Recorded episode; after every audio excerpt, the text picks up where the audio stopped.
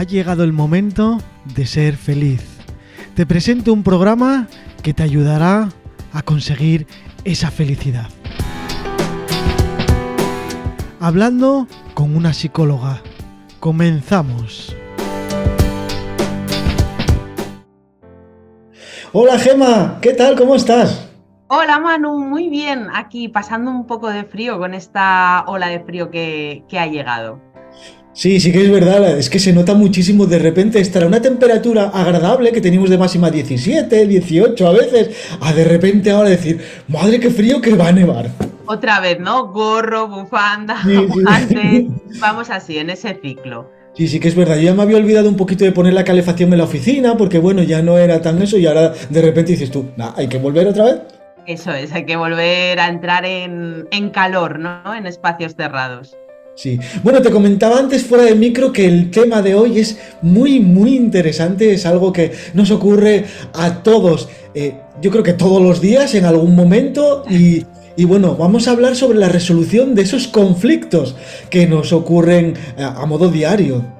Sí, vamos a dar esas pinceladas, ¿no? Un poco de los conflictos y cómo resolverlos, ¿no? Que es un tema también que, bueno, me está llegando mucho, ¿no? A las familias a las que acompaño y a las personas a las que acompaño, de un poco, eh, bueno, pues mi hijo, mi hija, ¿no? Pasa esto, ¿cómo lo hago, ¿no? ¿Cómo no entro en conflicto con él? Bueno, pues al final, ¿no? Estos conflictos nos acompañan, ¿no? En ese día a día, pues casi como el comer, ¿no? Necesitamos de alguna manera comer y necesitamos también estos conflictos también para evolucionar, ¿no? Y son oportunidades también, como vamos a ver, para realmente adquirir recursos nuevos y formas de comunicación. Sí, bueno, antes de empezar, quería recordar eh, tu página web para ponernos en contacto contigo en caso de que queramos resolver alguna duda o queramos ver todos esos artículos que tienes en, la página web, que bueno, son muy interesantes y comentan también muchísimas cosas de las que estamos comentando en el programa. Eh, ¿Cómo podemos ponernos en contacto contigo, Gema? Mira, pues tengo la página web que es aliendu.com y ahí es verdad que está la zona del blog, ¿no? Donde están efectivamente todos estos artículos que yo intento un poco, pues que estén en este programa de radio y que también estén ahí de manera escrita, ¿no? Con también el link para el programa de radio para que no lo pueda escuchar, digamos, en directo y pueda realmente acceder desde ahí, ¿no? Y que tenga ambas cosas, por si prefiere leer o prefiere escuchar. Exacto. Bueno, también tenemos los programas en, Spotify y en todas las plataformas digitales. Simplemente tenemos que buscar Onda Pro o el Aliendu o el programa que necesitemos y lo tenemos.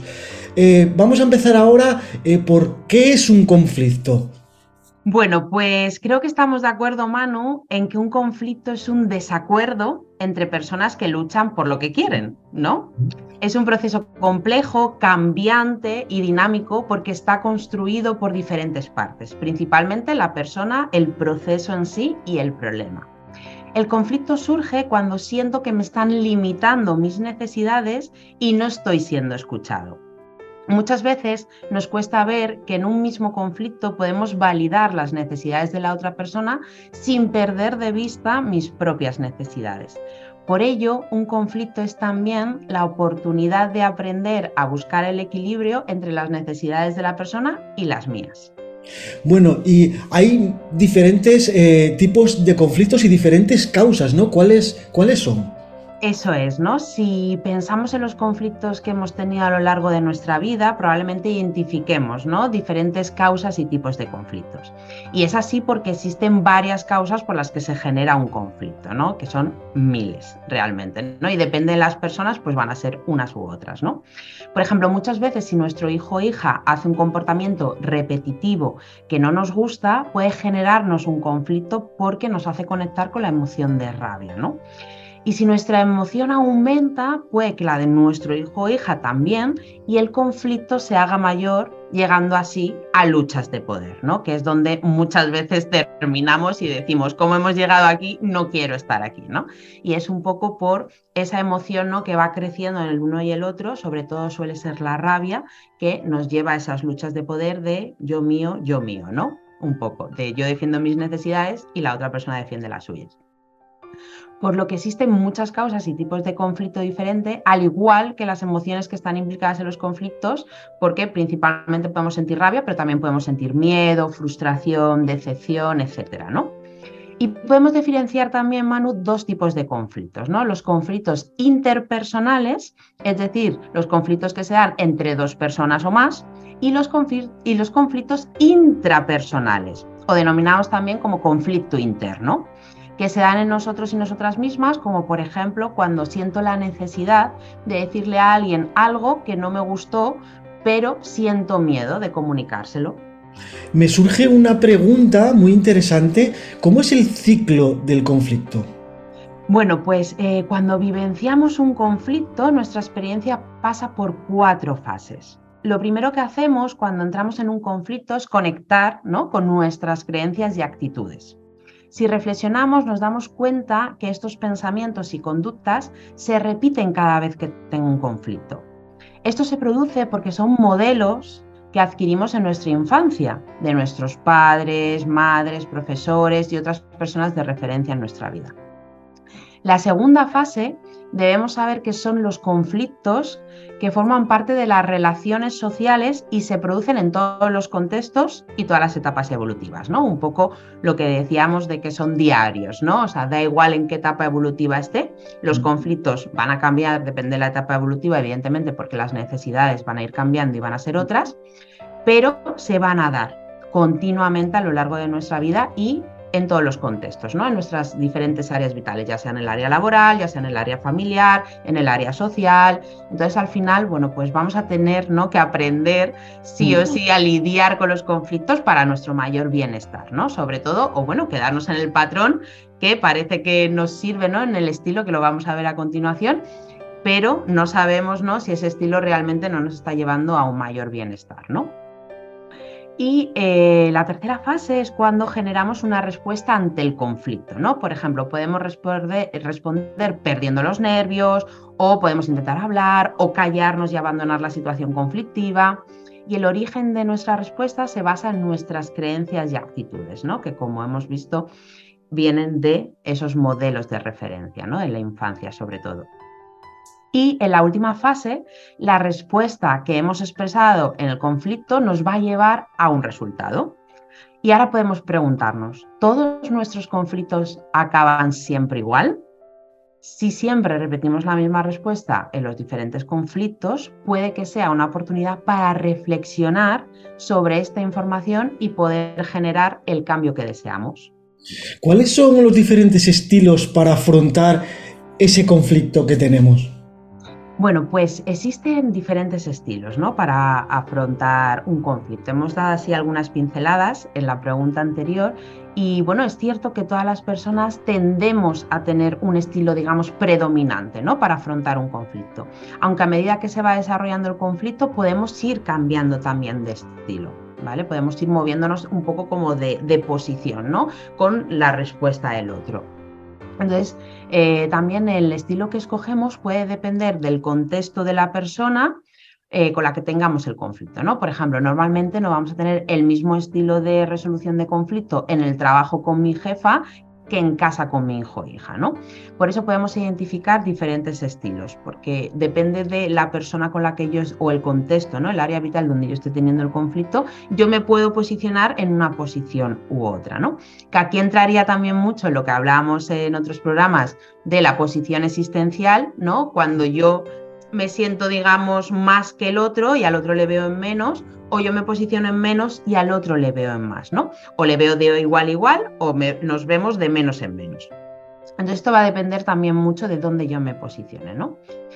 Y normalmente también interpretamos los conflictos como un asunto de perder o ganar, sintiendo y creyendo que nosotros estamos en lo cierto y la otra persona está equivocada, ¿no? Muchas veces esto es como lo más normal en los conflictos. Entonces, dependiendo del estilo de resolución que adoptemos, sentiremos que ganamos las dos partes o que gana la otra parte o bien que perdemos ambos, ¿no? Un poco relacionado también con las posiciones existenciales que comentaba. Entonces, cada estilo de resolución nos va a llevar a una mayor o menor cooperación y asertividad. Entonces, por ello es importante darse cuenta de qué estilo elijo para resolver los conflictos con mis hijos e hijas, ¿no? Y con otras personas. Y así conocer que otros estilos existen con mayor asertividad y cooperación para que puedan acompañarte mejor en la resolución de los conflictos con tus hijos e hijas o con otras personas, ¿no? Aquí enfocado un poco más, digamos, a la infancia, ¿no? Y a esos padres y madres o personas cuidadoras de infancia también. Entonces, vamos a identificar ahora como de una manera un poco más práctica, con ejemplos, ¿no? Los diferentes estilos de resolución de conflictos y vamos a ver cuál es cada uno. Entonces, el, por ejemplo, ¿no? Yo lanzo cuando tienes un conflicto las personas que piensan, me muestro firme en mis creencias y decisiones, me importa mucho el resultado que quiero conseguir y voy a por ello. Entonces, ¿te sientes identificado con este estilo? Este sería el estilo competitivo. Es cuando quiero conseguir mis objetivos, lo que me importa solo y simplemente es conseguir lo que yo quiero. ¿no? Hay personas que tienen este estilo de resolución de conflictos. Otro sería cuando alguien piensa en un conflicto, realmente no me gustan nada los conflictos, si me veo implicado en uno, intento evitarlo o posponerlo. ¿Te sientes identificado con este estilo de resolución? Este estilo sería el estilo evitativo y es cuando negamos el problema y no queremos verlo para evitar el conflicto. También utilizamos este estilo cuando evaluamos que los objetivos que queremos conseguir no merecen tanto la pena, que también se puede dar, ¿no? Por eso también a veces en el propio conflicto, como decíamos, puedo realmente cambiar, ¿no? Y darme cuenta en el mismo conflicto que, pues, que no me merece la pena, ¿no? Digamos, eh, luchar, ¿no? O intervenir por esto. Entonces puedo adoptar este estilo de resolución. El tercer estilo sería cuando yo pienso en un conflicto, muchas veces cedo a la otra persona lo que quiere para que ella esté bien. No me importa si yo no consigo lo que necesito. ¿Te sientes identificado con este estilo? Porque este es el estilo de acomodación o cesión. Es cuando valoramos más la relación que el objetivo que queremos conseguir. Elegimos que la otra persona sea feliz y consiga lo que quiere y así reforzamos la relación. Esta es otra manera muy común de evitar también el conflicto, ¿no? Ya que es más fácil estar de acuerdo que no estarlo. Es decir, yo priorizo la relación y que la otra persona consiga sus necesidades y yo, digamos, me aparto y dejo que mis necesidades no sean satisfechas. Otro estilo sería cuando yo pienso en un conflicto, ¿no? Cuando tengo un conflicto me gusta negociar con la otra persona para poder llegar a un acuerdo entre ambos. ¿Te sientes identificado con este estilo de resolución? Este sería el estilo de compromiso. Es cuando tenemos en cuenta nuestras necesidades y las de la otra persona. Aquí el conflicto se percibe como el esfuerzo de llegar juntos a un compromiso para que podamos llegar a un acuerdo. Y eh, por último, eh, estaría el último estilo, que sería cuando tú piensas en, un conflicto. ¿no? En los conflictos me gusta que ambas partes nos tomemos un tiempo para reflexionar sobre qué podemos hacer para solucionarlo y que la solución que tomemos pueda satisfacer las necesidades de ambas partes. ¿Te sientes identificado con este tipo de creencia y actitud dentro de un conflicto? Este sería el estilo de colaboración y es cuando tenemos en cuenta los resultados y la relación durante el conflicto. Intentamos que cada parte consiga el mejor resultado posible, fortaleciendo así también la relación. Bueno, y ahora después de haber eh, escuchado todos estos estilos y cómo se resuelve un conflicto, cómo lo haríamos de diferentes maneras, ¿cuál sería la manera, yo creo, generalizada, ¿no? Para empezar a resolver un conflicto. ¿Cómo deberíamos responder asertivamente? ¿O cómo deberíamos empezar a, a resolver un conflicto que tenemos con alguien que sabemos, bueno, pues que no va a dar marcha atrás o que, o que es difícil, de forma general, vamos. Claro, aquí, por ejemplo, para resolver de esta manera un conflicto, ¿no? Claro, si esa persona vemos que no va a dar, eh, digamos, ¿no? Que ella, esta persona, ¿no? A lo mejor estaría en ese primer estilo, ¿no? Que es más, digamos, eh, ese estilo competitivo, ¿no? De son mis necesidades, es mi objetivo y voy a por ello, ¿no? Es verdad que a mí me gusta mucho ¿no? lo que explica la comunicación no violenta, que podemos hacer un programa sobre ello, que me parece, la verdad, maravillosa, ¿no? Y explica un poco, bueno, pues cómo intentar resolver un conflicto en cuatro pasos, ¿no? Que es un poco esta dinámica, ¿no? De yo poder expresar mis necesidades, mi sentir preguntarle al otro, ¿no? Cómo él se ha sentido que él necesita, ¿no? Y poder un poco llevarle a ese estilo más colaborativo sobre todo, ¿no? De poder realmente poner sobre la mesa y poner sobre todo, poner sobre la mesa nuestras propias necesidades y sentimientos y ver sobre esa mesa, ¿no? ¿Qué soluciones podemos encontrar al respecto, ¿no? Para que ambas partes, de alguna manera, bueno, pues podamos eh, ganar, ¿no? Algo y estar satisfechos, sobre todo en esa reflexión conjunta, ¿no? Para que esa relación también no se dañe, que eso es lo importante. Sí, exactamente. Es que en la vida real nos vamos a encontrar a, bueno, gente como yo que te escucha o que, bueno, se interesa un poco por la psicología y empiezas a utilizar herramientas para ser un poco más asertivo, para intentar comprender a la otra persona, pues bueno, para llegar a un acuerdo, ¿no? Entre comillas. Pero yo sé que en la vida real, pues te vas a encontrar con personas que dicen esto es rojo y punto. Y entonces, claro, yo veo, ahí veo la dificultad, ¿no? De encontrarte a una persona que no haya manera de, que ahí también ¿no? podemos, eh, digamos, adoptar, bueno, pues ese estilo más de acomodación o cesión, ¿no? Que es un poco, bueno, pues yo valoro, ¿no? Que la otra persona, claro, aquí va a depender mucho, Manu, sobre todo el contexto y con quién estoy yo, ¿no? Porque si estoy en una relación laboral donde es mi jefa, ¿no? La que está diciendo algo y yo a lo mejor mi pérdida puede ser mi puesto de trabajo o una subida de sueldo o lo que sea, ¿no?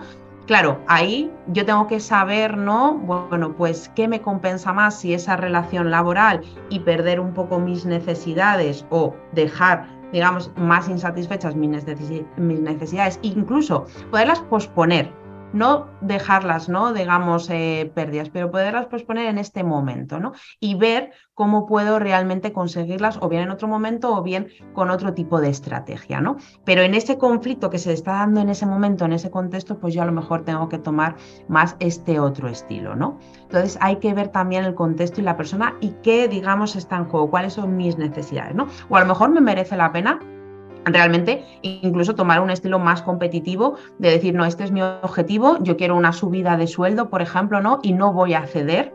Entonces, si no me la quieres dar, yo voy a buscar otro trabajo. Y también podemos ahí, ¿no? Entonces va a depender mucho del contexto también. O sea, es decir, eh, tenemos en cuenta que no todas las personas nos van a escuchar de manera activa, ¿no? Que no nos van a escuchar nuestras necesidades. Sí que es verdad que eh, muchas veces, ¿no? Cuando yo puedo dar esa vuelta y ver a la otra persona y expresarle sus propias necesidades que yo estoy viendo, ¿no? Sobre todo en las etapas evolutivas, en la infancia, cuando yo sé en qué etapa evolutiva está mi hijo o mi hija, ¿no? Puedo también, digamos, con esa información poder mostrarle esas necesidades o esas opciones también para que él entre en un estilo de resolución de conflicto, digamos, más colaborativo.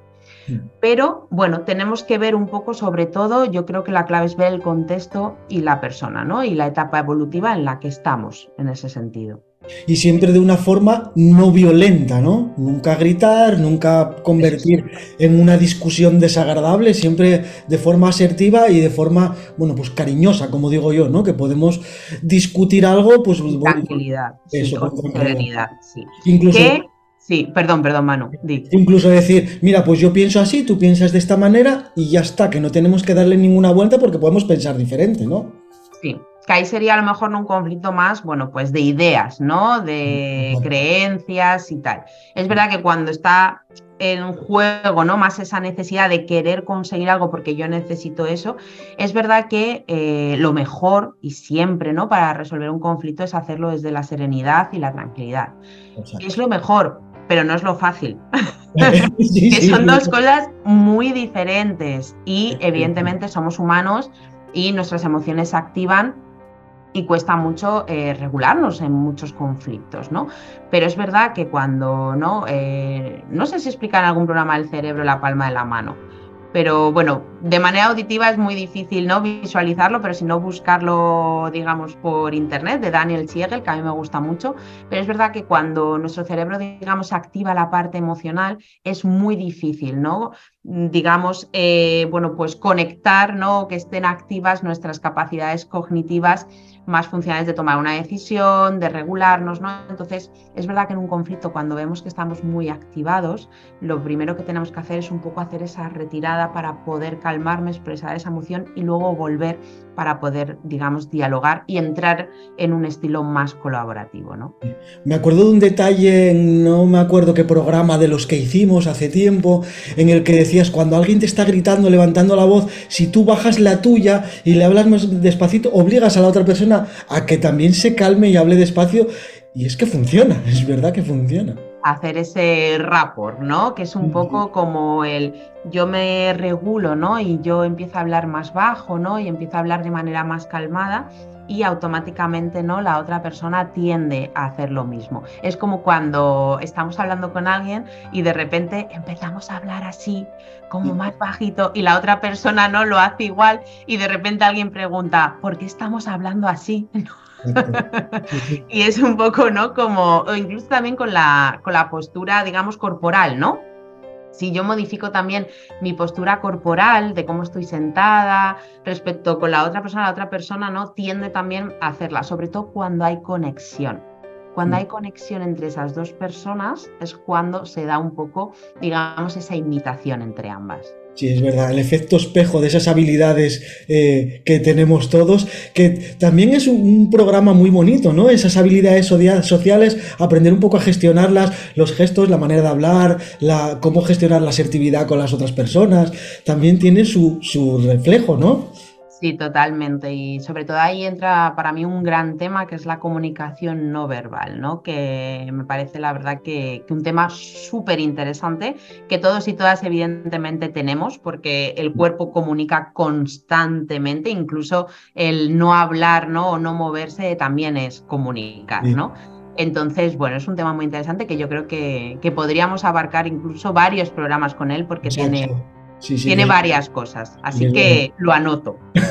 es, muy bueno. Mira, respecto a ese de, respecto a esto de las habilidades sociales, siempre recordaré cuando me enseñaron que una persona puede estar diciendo algo verbalmente y gestualmente diciendo todo lo contrario. y digo, mm, desde luego el cuerpo humano lo que es capaz de hacer, ¿no?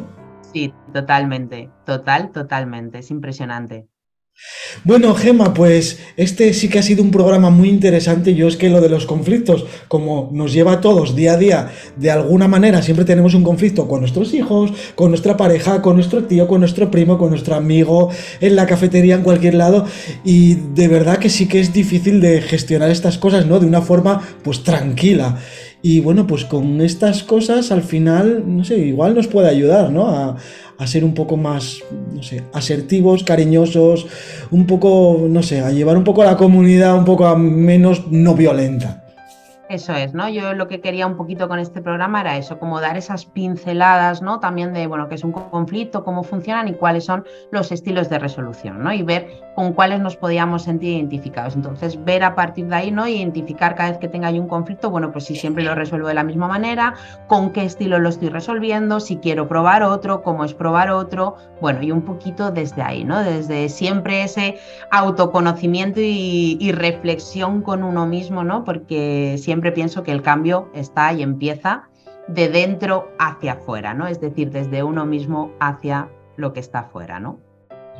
Sí, que desde aquí recomiendo que quien tenga problemas de este tipo psicológicos, pues que acuda a un profesional, porque al final ese, esa es la solución. No intentar nosotros mismos porque es algo muy difícil y a veces depende qué tipo de problemas, pues es complicado, ¿no? Y entonces eh, vete al psicólogo, que no pasa nada, que es una persona agradable, es un profesional más como cualquier otro médico, como cualquier otra persona, y, te soluciona, yo creo que la mayoría de los problemas, ¿no? Y ahí está, bueno, pues para verlo, ¿no?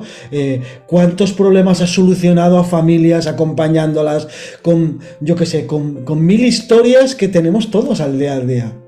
Claro, y al final es un poco, ¿no? Esa persona que te acompaña a verlo un poco más de manera objetiva, ¿no? Y darte esos recursos para que tú puedas quedártelos para ti, ¿no? Para siempre también, que es al final como adquirir esos recursos que evidentemente no nacemos con ellos, ¿no? Y que de alguna manera necesitamos también aprender primero para nosotras, ¿no? Y nosotros en ese sentido y luego para poder ofrecer a esas personas que también acompañamos en ese día a día, ¿no? Ya sean nuestros hijos, nuestros alumnos, nuestro, bueno, pues a, a nuestra pareja, ¿no? Porque estamos también continuamente en esa interacción y acompañando también a personas, ¿no?